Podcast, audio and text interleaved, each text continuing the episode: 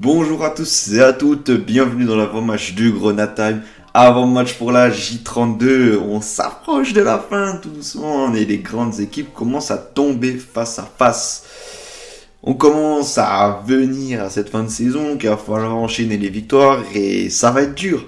Ça va être dur. Ça va être un peu mon mot avant ce déplacement à Saint-Etienne, ça va être dur.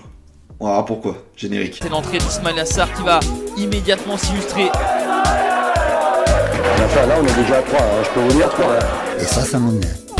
Ça m'énerve. Le titre de champion est fêté dignement à Saint-Symphorien. Saint-Etienne affiche un classement de 9ème actuellement avec un bilan de 12 victoires, 9 nuls et 10 défaites.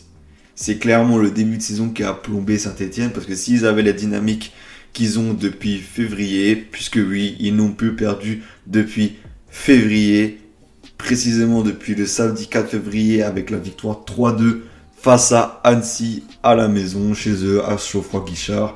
Et clairement, ne pas perdre depuis tant de matchs, c'est pas notre série d'invincibilité à nous. Oui, je nous sauce un peu, mais c'est clairement une très très bonne dynamique. Et s'ils avaient eu cette solidité là, euh, qui, aurait pu leur donner confiance euh, au début de saison, ils seraient beaucoup plus haut et peut-être qu'ils nous talonneraient aussi dans ce petit groupe là, ce petit peloton de tête qui essaye de monter.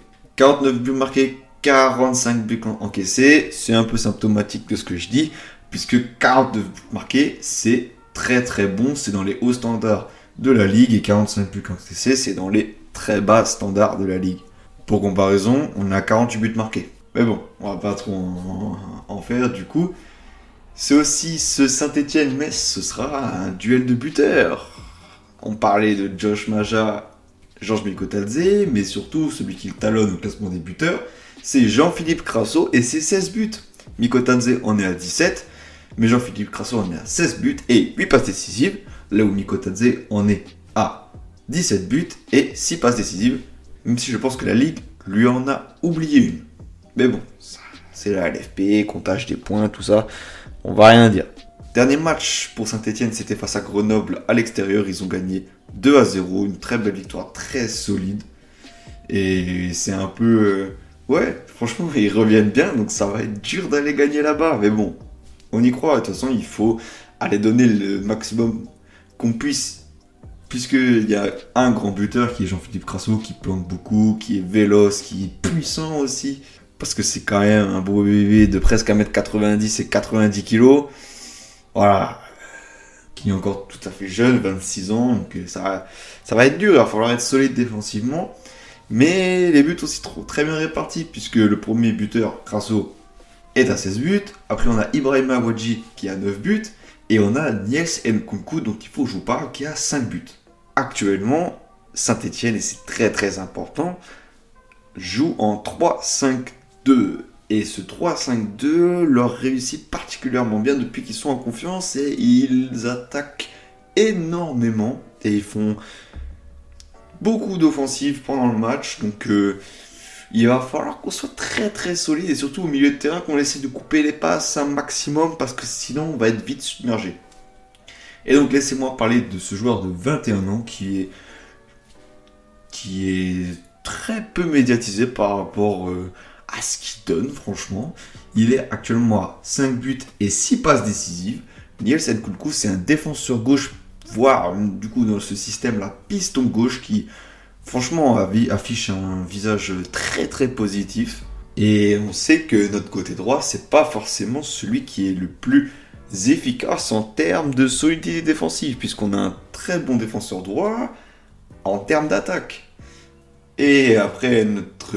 c'est Kofiko, voilà, je ne le mentionne pas parce que pour moi c'est évident maintenant, parce qu'on n'a qu'un défenseur droit. Merci le mercato.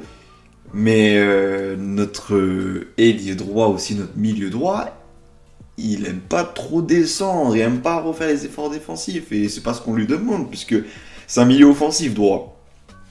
Mais Jalo ne redescend pas beaucoup, et Jalo ne coupe pas beaucoup les lignes de passe. Donc, Endoram, tu vas avoir un taf J'espère aussi qu'Ayu Maïga sera du déplacement. Ancien professionnel de Saint-Etienne, je sais que cette équipe lui tient à cœur et que voilà, il avait à cœur de jouer contre eux en Ligue 1. On va voir s'il va tout donner encore pour leur prouver que ça y est, c'est fini. Donc comme vous pouvez le voir, plein de petits duels intéressants et surtout, surtout celui qu'on va devoir regarder euh, pour cette J32 et ce déplacement Saint-Etienne, ça va être le rendement. Est-ce que la mine Camara va être réalignée et va pouvoir réenchaîner pouvoir nous alimenter des Mikotadze surtout voilà parce que qui dit équipe qui attaque beaucoup en 3-5-2 dit euh, attention aux contre-attaques. Et on est assez fort en contre-attaque surtout si on a un bon milieu offensif qui est illuminé qui est inspiré. D'habitude c'était Mazis mais c'était trop irrégulier un peu. Donc voilà donc il s'est fait un peu bouffer sa place par euh, Lamine Camara, carrément, oui, il a bouffé sa place lors de Bordeaux, et là, ça peut alimenter des très très bons ballons pour Mikotadze, on sait ce que ça a donné face à Bordeaux, on sait ce que ça a donné, voilà, un carton rouge, ça peut très bien arriver, sur une contre-attaque, sur une annihilation but, euh, voilà, un penalty qui peut arriver aussi, Mikotadze sait très bien faire ça, et c'est très bien aussi attaquer en contre, CF le match de Bordeaux, et CF le match contre Annecy on a nos armes, c'est pas complètement, c'est pas parce que Saint-Etienne fait très très peur en ce moment qu'on ne peut pas les gagner là-bas. Moi je pense qu'on peut, revenir minimum avec le nul, ça va être un match très passionnant à suivre. Et on a nos armes, on a nos armes, faut pas qu'on ait peur, faut qu'on aille euh, avec une envie débordante, qu'on attaque, on attaque, on attaque et qu'on les punisse en contre. Et qu'on soit solide défensivement aussi, qu'elles soient bien coupées ses, ses passes au milieu? Ça fait beaucoup d'informations, je sais, mais j'espère que le podcast vous a un peu éclairé et qu'il vous a plu. Ciao les gars.